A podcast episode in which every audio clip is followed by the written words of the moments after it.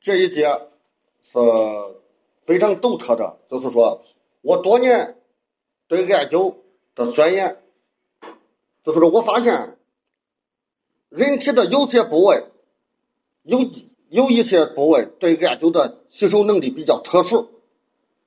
大家听我这个意思，就是说，同样是我们一样的灸法，一样的艾条，一样的技术，但是部位不一样，选择的部位不一样，那么造成整个对阳气的这个吸收力度就不一样。其实这一句话上一节我已经讲了，这叫好钢用在刀刃上，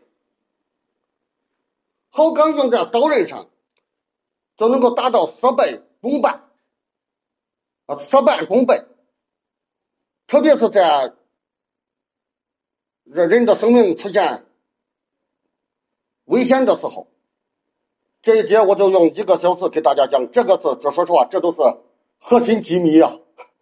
其实我没有保密的意思，主要是由于平常讲课也是，我是一直挑着重点的讲，我认为这些都并不是很重要，但是咱们这一次。这一次课程我是准备连讲九天，所以说这时间比较充足，我就细细讲，我就细细讲。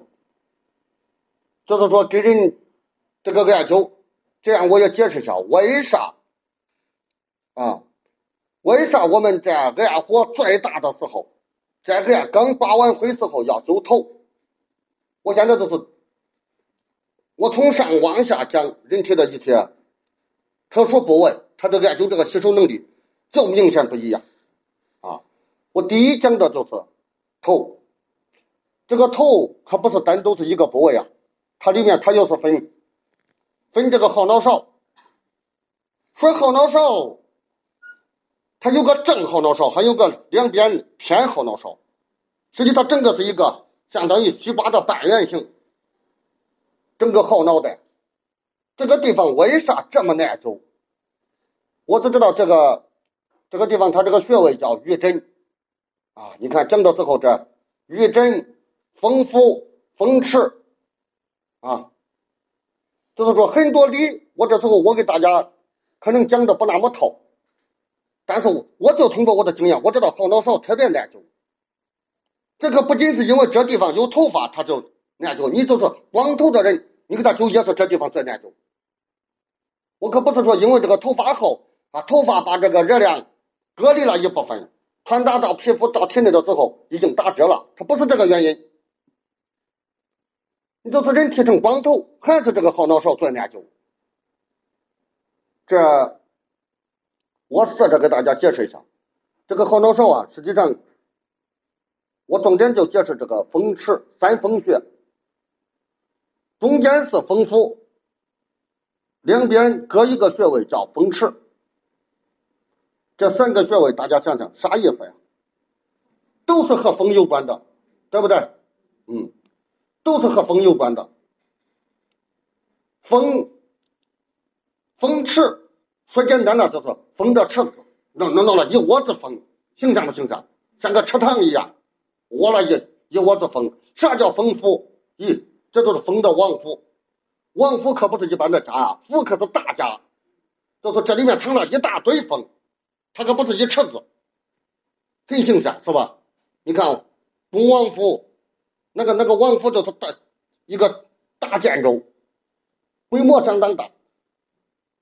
这地方要存风，同时它也是风的通道。咱们看看，我们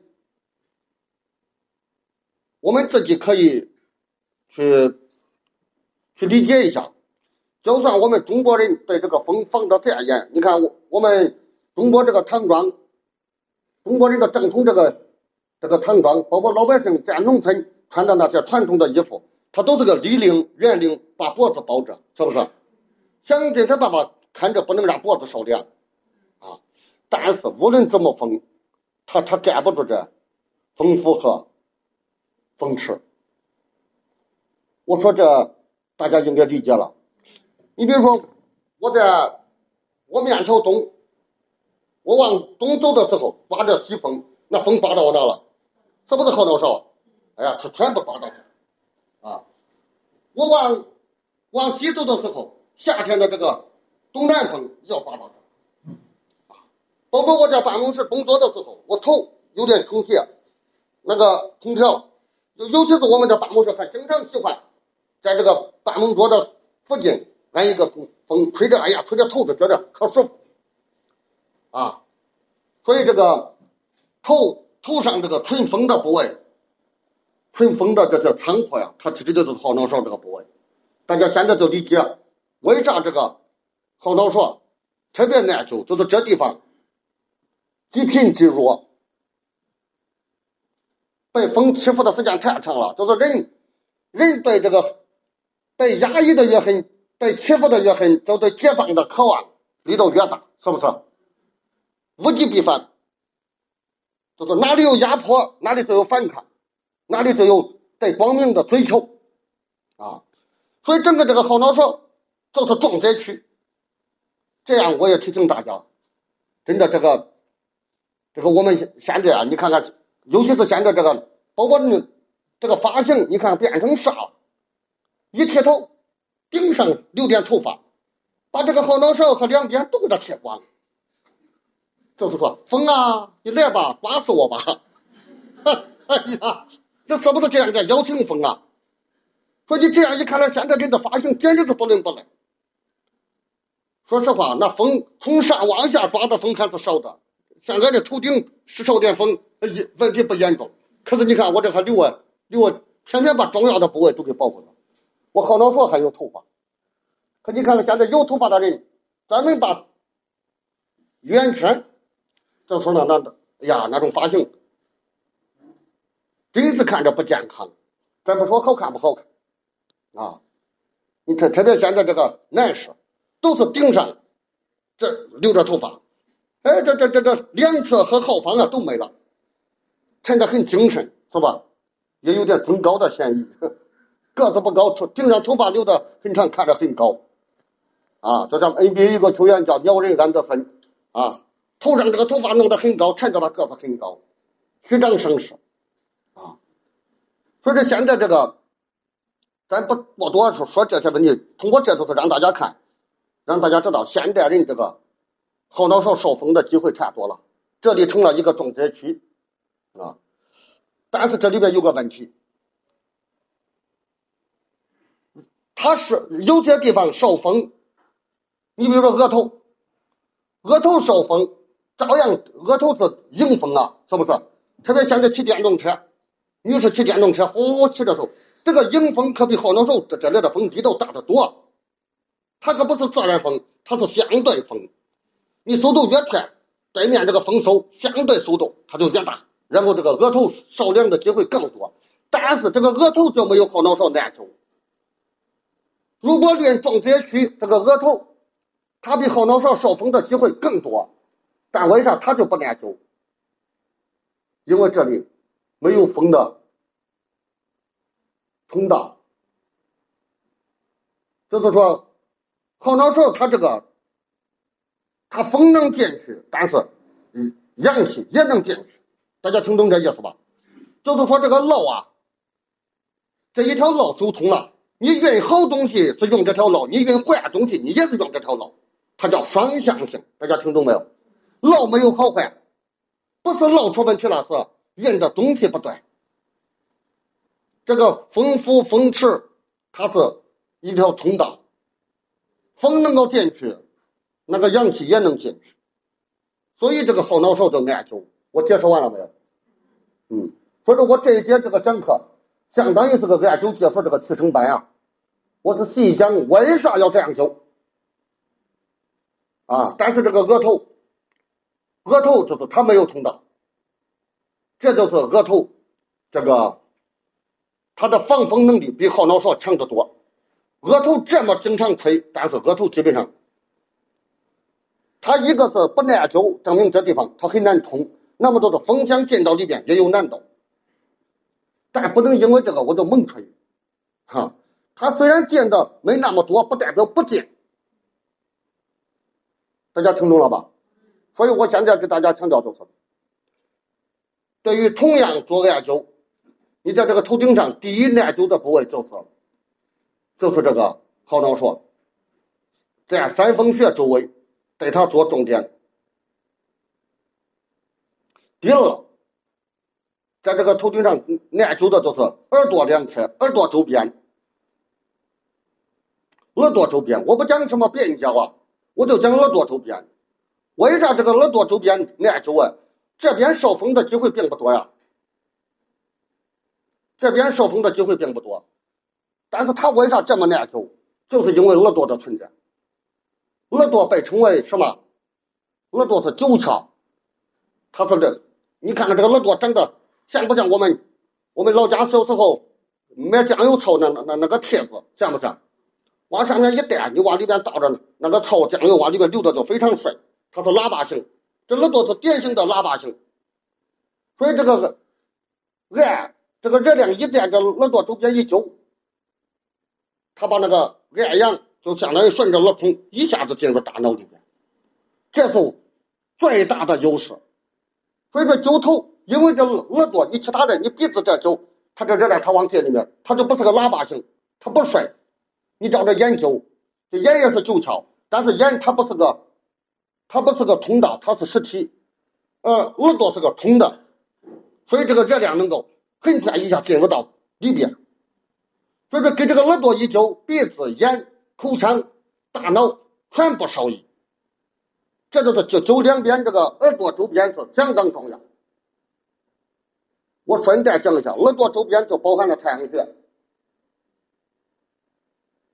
所谓耳朵周边就包含了太阳穴，这讲的就是重点部位。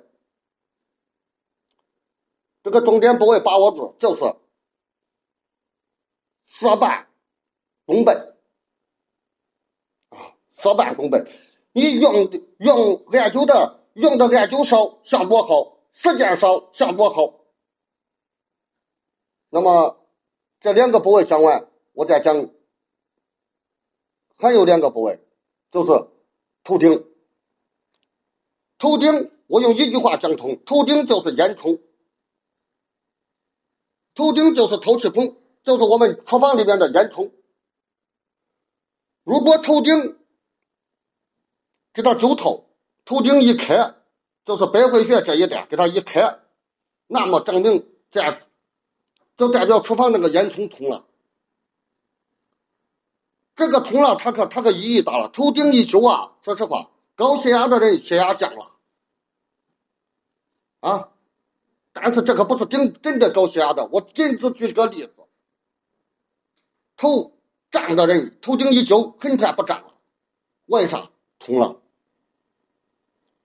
所以这个头顶这个百会穴是相当重要。百会，在这我既然你讲到这，我讲一下我的临床体会。我跟很多跟着我学艾灸的这些精英的这些老师们，说白了都是教练，他们出去专门教别人的，我就是这样传授他们的。我就说，你到外面。遇到对方他不耐灸，你给他的头顶先给他灸灸，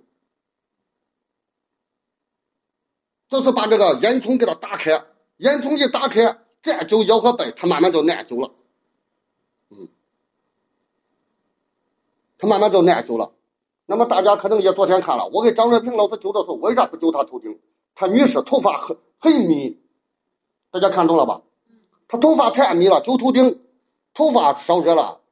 热量没被真正体内吸收，所以我就点他的两侧，胸胁的两侧，我不不弄他头顶了，他头发太密太厚。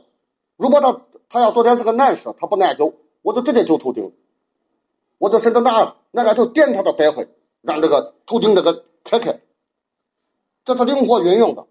但我现在强调的是百会。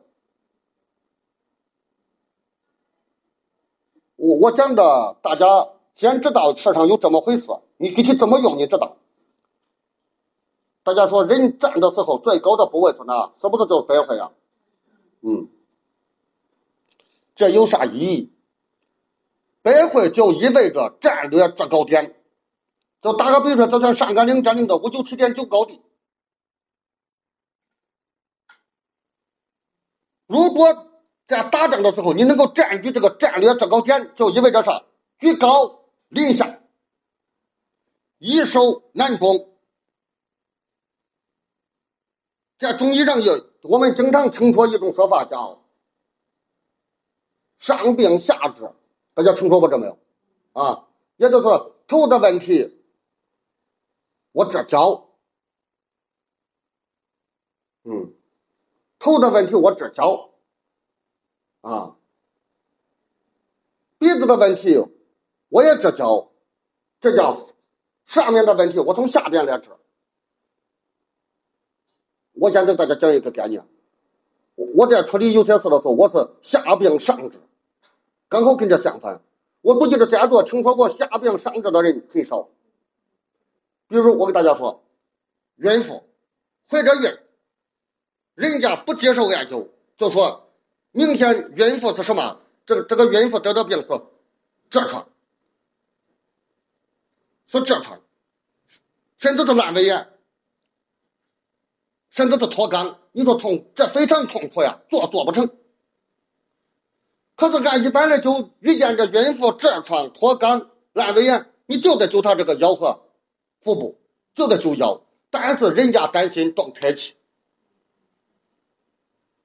我说我遇到这样情况，我就说那如果灸头，你你会不会觉得会少动胎气，甚至不动胎气？他说，哎，那我可以试试。所以我就不信这邪。除了这那个就不行。我当时突然产生了灵感，我今天就弄个下病上治。然后遇到孕妇，人家这种情况，我就专灸她头，就给头灸了。实际上重点就灸在百会。大家看看那个肛门和百会是不是刚好是一条线？上下脱肛、痔疮、阑尾炎都是肛门的问题，是不是？一个是拽下，一个在拽上，啊，我就专灸头顶这百会，这里面的理很深，啊，我我我遇到很多这些问题，就是说，在我的研究的一年当中啊，我对头顶是相当重视的，啊，头顶一灸，它的意义是非常大，它针对的不仅是调整的调病的问题。这里面的理很深，我就跟大家讲清一点就行了。头顶灸头就是居高临下，对剩下的很多问题都是势如破竹，举重若轻。很多难缠的问题，就因为头顶灸透了，就顺顺势就解决了，顺带着就解决了。这是我的临床经验。甚至我遇到肾结石，像我大家说，刚才我灸那个肾结石患者。啊！我在给他灸的时候，我产生了后来的时候我遇到另外一个情况，另外一种情况。哎呀，当时这种情况，就是所有人给他治的时候，都是按照季节性的，肚疼治肚子，腰疼治腰。结果呢，他出现这个腹部疼，他这种情况就是急性胰腺炎。大家听啊，疼死成活。急性胰腺炎，按照正常规这个灸啊，灸了八天不见效。当时我正发着高烧，我正发着高烧。说实话，我自身难保啊。我是被人拉着车搀着上楼，上楼梯的时候都搀着上楼。我上上楼梯就没劲。可在那样情况下，我等我坐下之后，因为吸取他们过去的经验，都针对着这个具体问题做文章。就事论事，我就改变了。我说，他这个问题，话说到这啊，我给大家先点一点。话说到这，他这个问题涉及到的病因比较复杂，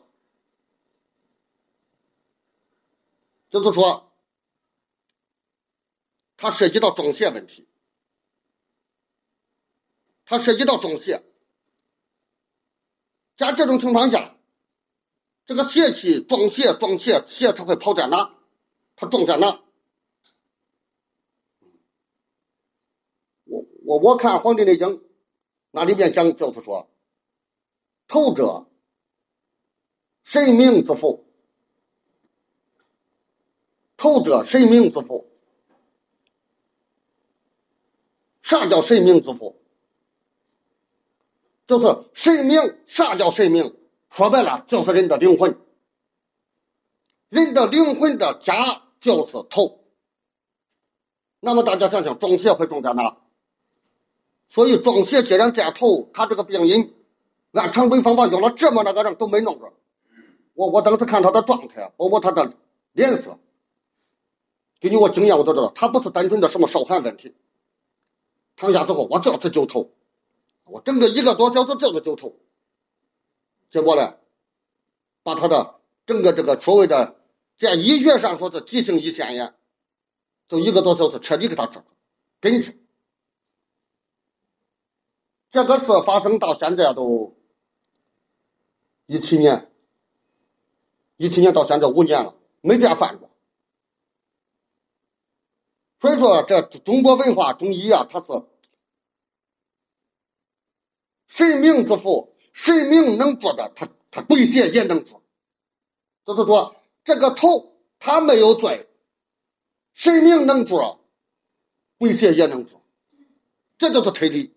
可是很多时候，我这个大脑都是这样，这一条路，就像我们的斗气，斗气外号叫啥？叫斗气的名称叫啥？叫神阙，对不对？斗气绝对不能受寒，所以大家看我点关元的时候，我有个俯冲动作，大家看看没有？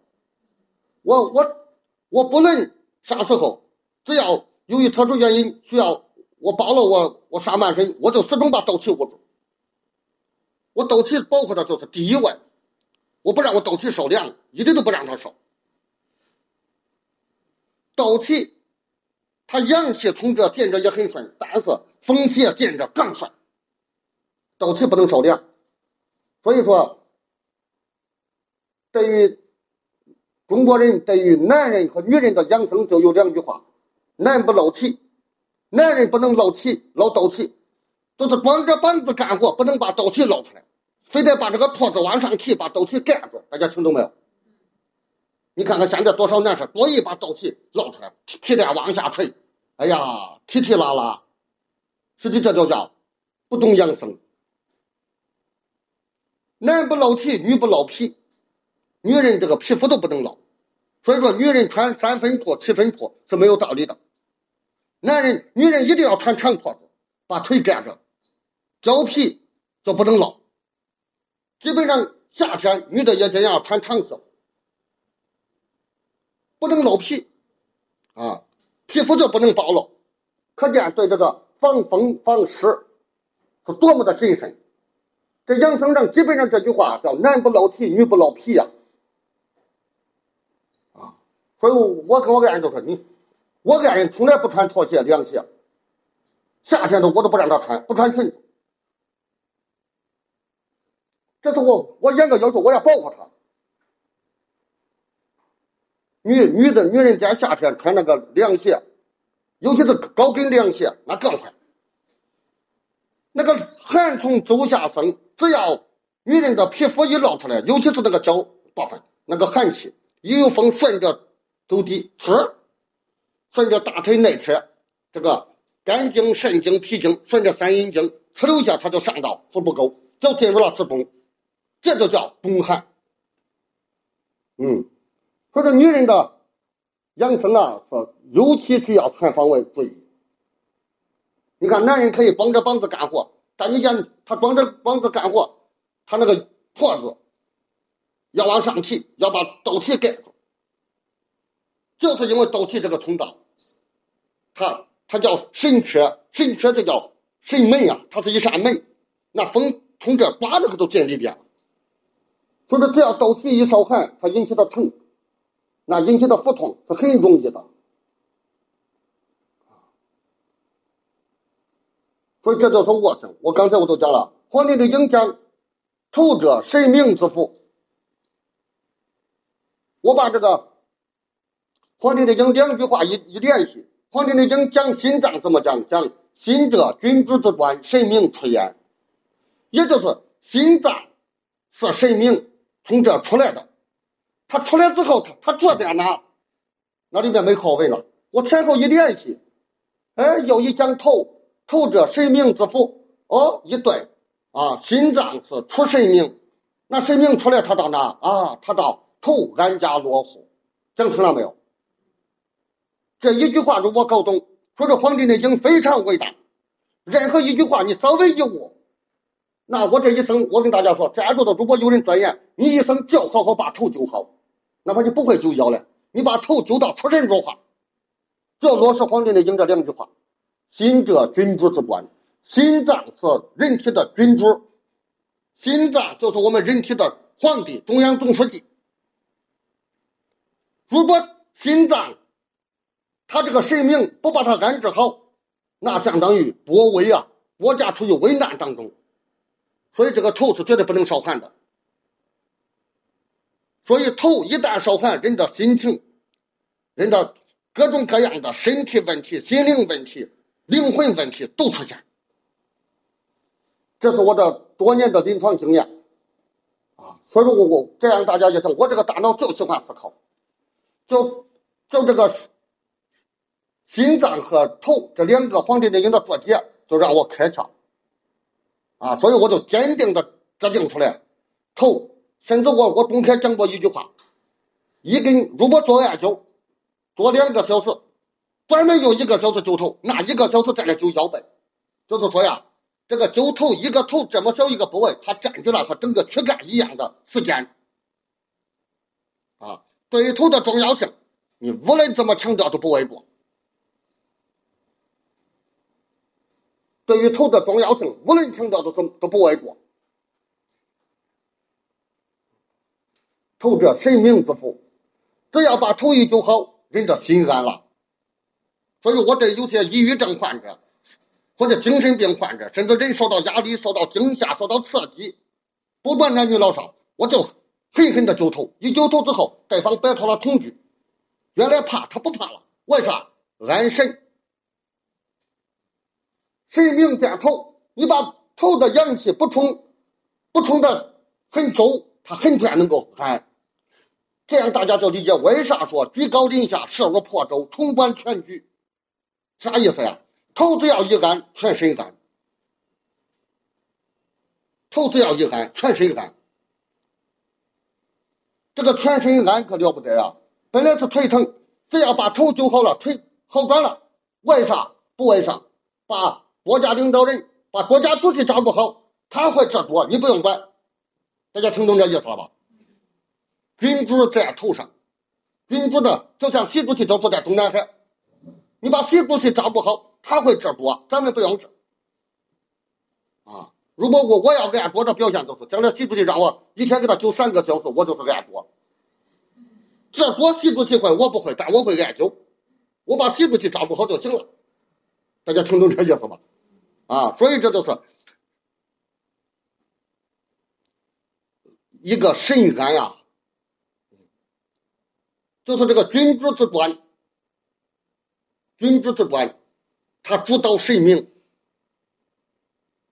神明是至高无上，嗯，至高无上，这就涉及到我们中医的这个。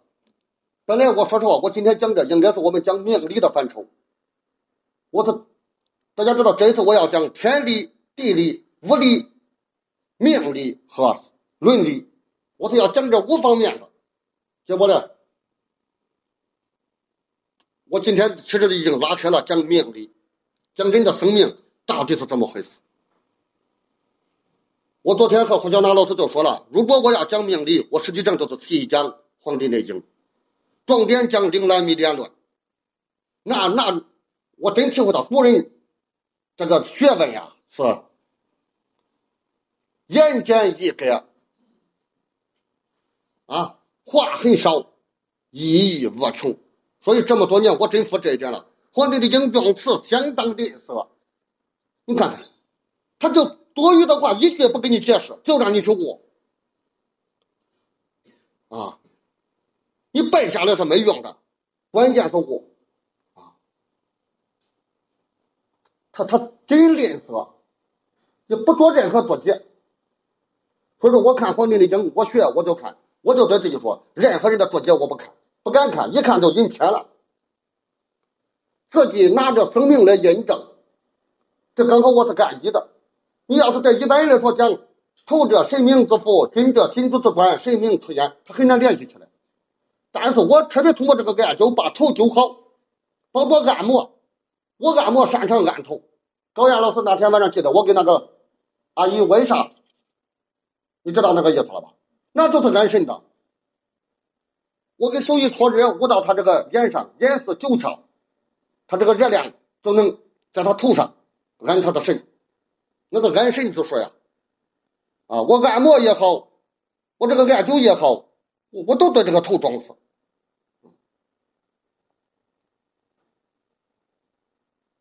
所以我这有些老师跟着我，他们出去教个艾灸技术，这个教练都是所谓教练级别的这些学员。我给他们就讲，实际上就是私下跟他们说，你遇到很多问题，你坚定不移的朝着头来，不管遇到啥，你先把头作为头等重要，到时候你自己就会明白为啥我这样教你。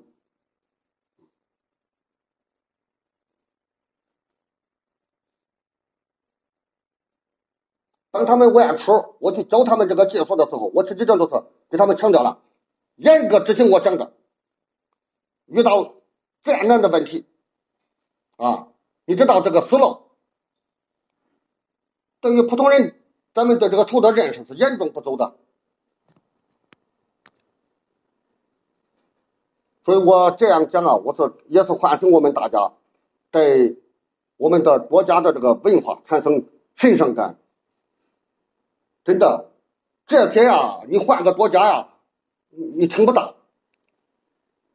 你看看，那《皇帝内经》没不需要我们掌握多少内容，哪怕这一辈子就握这十多个字，受用无穷啊！啊，这是我的强项。我这个人主要的一根筋，我不贪多。我说学哪一样的时候，就照着这个学。其实慢慢的这样能够触类旁通，关键是增强了我的文化自信。所以我就不相信有中国文化解决不了的问题。啥事我都相信，我们中国文化都能解决，我们中医都能解决。这个自信一旦建立起来，那就你在看书的时候如有神助。我在六月份我在山东讲课，我专门讲到了信心的重要性，大家听到了吧？人和人的差别就在于信心，你能不能百分之百的信？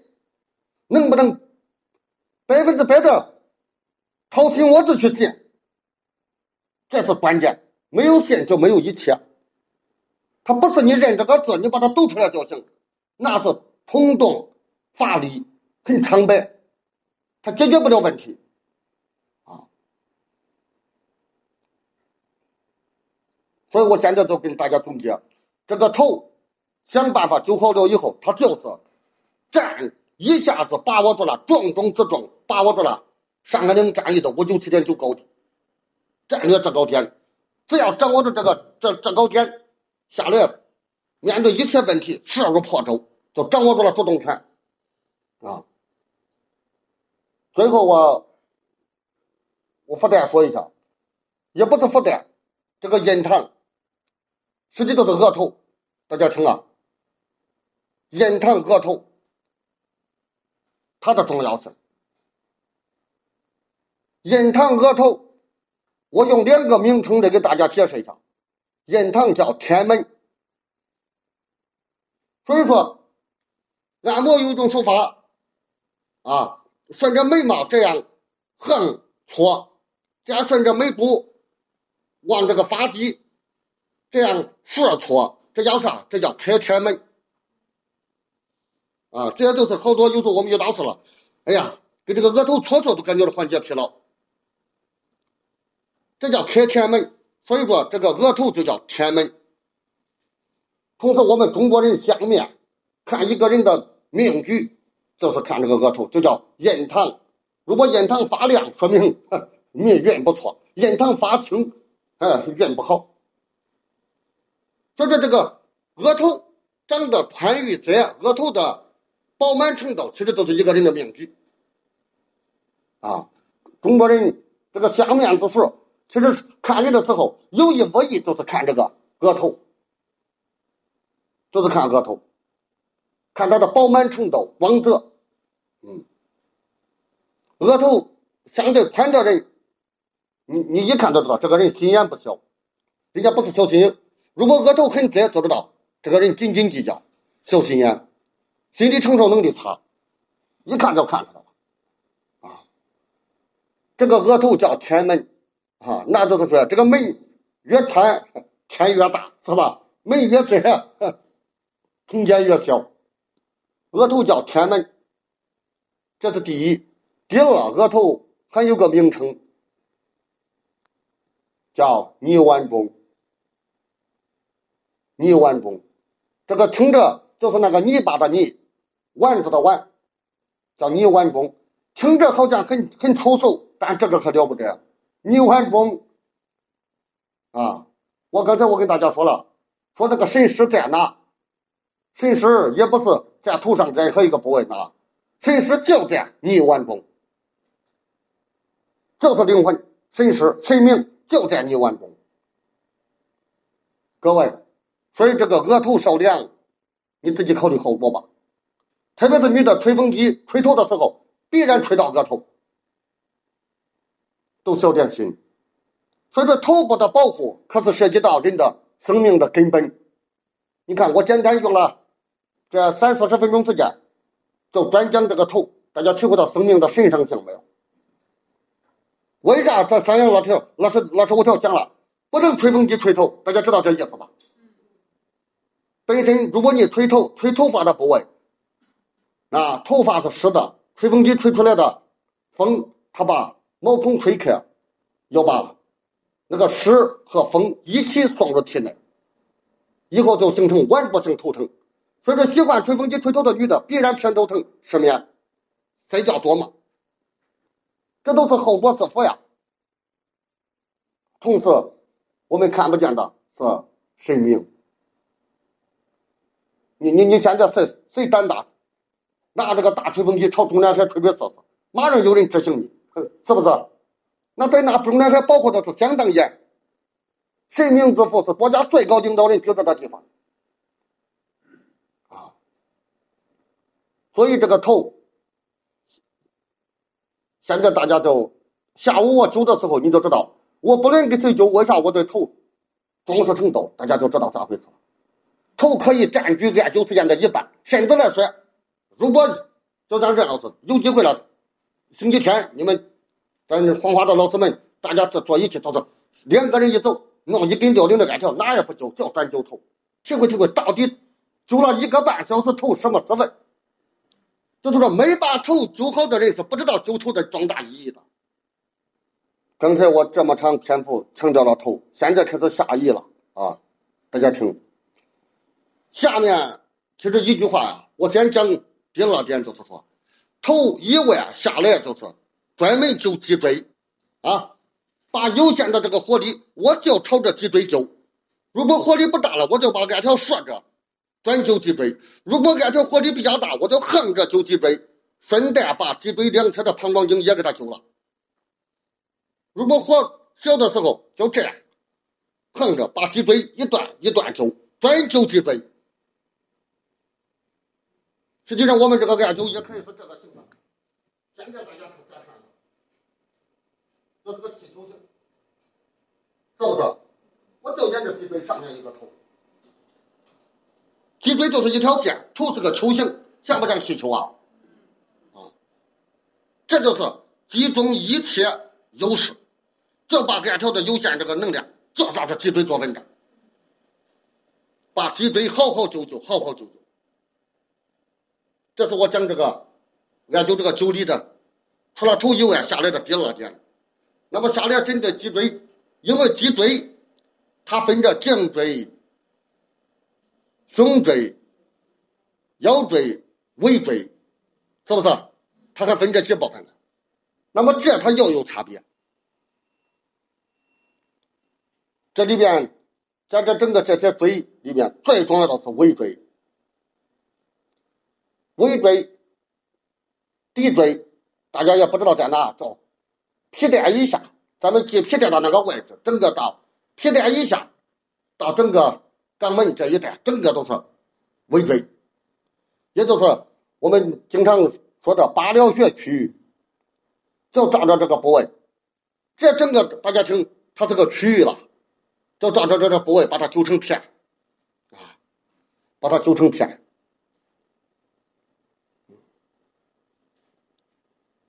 这样建议画，这就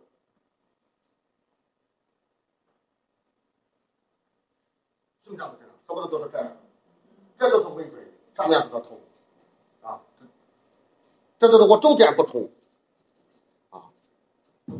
针对尾椎、脊椎，它最重要的是尾椎，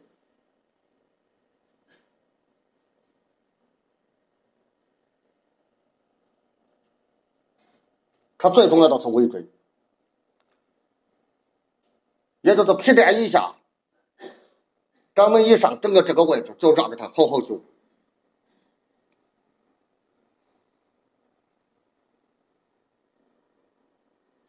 在艾灸中间最不耐热就是这个肩背部，背和肩是最不耐热。但是这决定于你的技术。如果你灸的好了，也可以灸。但是这说实在话，我给大家直接讲清楚，肩背部不是重点。也就是如你观察对方的承受能力，他其他的地方能练住，你这个地方就是一点耳朵。大家听懂没有？把它作为第三战场来对待，低了就排不上。其实咱们刚才这个顺序就是头第一，尾椎、腰第二，肩背它都第三，它都是一点耳朵。如果这两个部位承受力很强，对它就是略垫一耳朵，让头和腰休息一下，缓一口气就行了。大家听懂没有？就像一个一只鸟累了，飞到另一只上落一下，但它不是它的久留之地，它不会，它不是盯着它的，马上就又回来了。因为时间啊，我下来我就挑着重点讲。这一方面我讲完了以后，大家听，我现在强调，这个这个灸法我没讲过，但是我下面讲这个，大家知道有这回事，一定记住，这个灸法是男给男的灸，女给女的灸，不能混灸。不是这样，我说我下面讲的啊，我下面讲的这个灸法是灸肛门的，就是说这个需要躺下侧躺，由于特殊情况在交集的时候。啊，大家知道世上有这回事。当然，如果是自己的直系亲属，那就不说了，比如说给自己的父母，那就不说了。给自己的子女那也不说了，但是除此之外，其他的不能灸，不到生死关头万不得已，你不要这样灸，因为这样会产生下流。这是这是非常神圣的，但是我怕有些人人品出问题，他利用这个酒，他他办见不得人的事，嗯，所以说我我一直。这么多年，这种灸法我不教，我不教，就是女士给女士走这个肛门，而且故意把屁股掰开，让肛门尽量露出来，这只有灸过才知道到底咋回事啊！大家千万记住，同性灸啊，到你像上次。我在邯郸，就是有个学员出现，那那其实说白了就是生死关头，我强教他，啊，那那没办法了，我就让几个女学员在场看着，我我我简单的一演示，我就交给他们，让他们就我出来，解决问题就行了，啊，这个是艾灸技术里面的一个杀手锏，也许我今天这样一讲。在最近一段时间，有些老师就能用上。在你遇到很多事，你万般不战的时候，你记住，我还教了你这一招，这不次于点关元，这不次于点关元。这个肛门，它这个周边这个位置是，就是人都落脉的发源地啊。说白了，就是人体人人的气血，整个这个生命发育就是从这展开的。它是生命的起点，人都落脉的发源地。所以说，遇到问题就要抓源头，大家能听懂这意思吧？从源头抓起，这就是灵感。人到落脉发源地就是从肛门周边，从会阴那发发育出来的。这这是需要侧躺啊，人侧躺着灸啊，所以我跟这些一播完后，我就把这点就赶紧强调出来。我如果不讲出来，很多老师不知道世上有这回事。你知道了以后，到关键的时候，你你不要放弃。遇到有些任何情况，你不要气馁。你记住，还有这一招，你用出来可能就立体好转。接住。啊，就是我昨天给张瑞平老师点的那个，这个很好找啊。人只要站起来，胳膊下垂，站起来，人站起来，胳膊下垂，自然是和大腿线走的这条老线就叫胆经啊，就是胆经。然后你这个呃摸着大腿是胆经，就是大腿外侧，但你这个上边胸胁的这一部分这条线，大家听啊，人这这人的生命真是。你看，你这样一站，自然这个胳膊下垂，这样，这条线就叫阴阳分界线。嗯，就是人胳膊自然下站直，人站直胳膊下垂的这一条线，在躯干的部分这条线，就叫阴阳分界线。这个部分前面的胸腹部属于阴，背部。腰背部属于阳，你不论遇到啥问题的时候，好多都是阴阳，它是分界线，实际阴阳它就是一个界限，也是个机关。到这时候，在这个胸胁这个肋骨这一带，从腋窝到肋骨这这一这一带，用这个这个时候就不是灸的问题了，直接就是把盖尽量点上去，带着灰梆梆点几下，它能够让人长期以来压抑在心中的那个。憋闷、委屈，甚至是恨、负面情绪，一下给他引导出来，过后就会人人人人就会相当于给自己一次善待的机会。这是阴阳分界线，它也是个情感通着线啊，它也是个情感通着线。也就在人经络不通，你看昨天咱们现场灸的时候，那个老师灸的时候那就受不了，结果给这一点，你看立马变个人，大家都现场见。是吧？这是个学问啊！这些讲完后就开始讲胸腹部了，嗯，胸腹部了。这个技术用的不多，这个主要得躺着或者侧躺，主要是躺着。这个灸的难度有点大，躺着实际上灸就主要是灸整个斗气周边。打个比方说，以斗气为圆心，画一个。十五公分左右的圆，大家听懂了吧？啊，十五公分一个圆，你就在这个区域上下走了。它这个地方实际上就是腹部啊，人体最柔软的部位，人体最柔软的部位。所以，既然说这个灸，我今天就趁这机会把这个基本上都都给讲出来。最后补充一条，咱刚才讲的灸都是头和躯干，是不是？四肢没讲。好，下面一句话讲完，四肢灸哪里？就灸关骨头能拐弯的哪哪部分，我不用说了吧？都是关节，手关节、肘关节、肩关节，是不是？啊，腹部沟这个腿关节、膝关节、踝关节，讲完了。所以说，最后讲胳膊和腿这很简单。遇到你有时间，还有时间，你给自己全身就这么按灸按灸。我我这样基本上把人体讲了个遍，大家听懂没有？讲了个遍。而且灸胳膊的时候，能灸内侧不灸外侧。对，外侧不要管它，只管灸内侧。嗯，那人体的。湿啊，病邪啊，基本都出到这内侧，都在这藏着的，是不是？你朝着内做文章，他就发出去了啊。只要是骨头能拐弯的那个部位，关节的那个部位，你就撞撞死，所以说给手关节、肘关节都给他修修。这一修有利于啥？有利于储存在头、胸腹，包括躯干部的五脏六腑里面藏的那些病气，你给他修了，让它通，赶紧散出去。啊，这相当于这灸实际上相当于是给病修好了路，让病能够快速运走，仅此而已。但是交不了急，交急意义不大啊，交急意义不大。说不会交急，他也能交急，但是你不敢百分之百依赖他。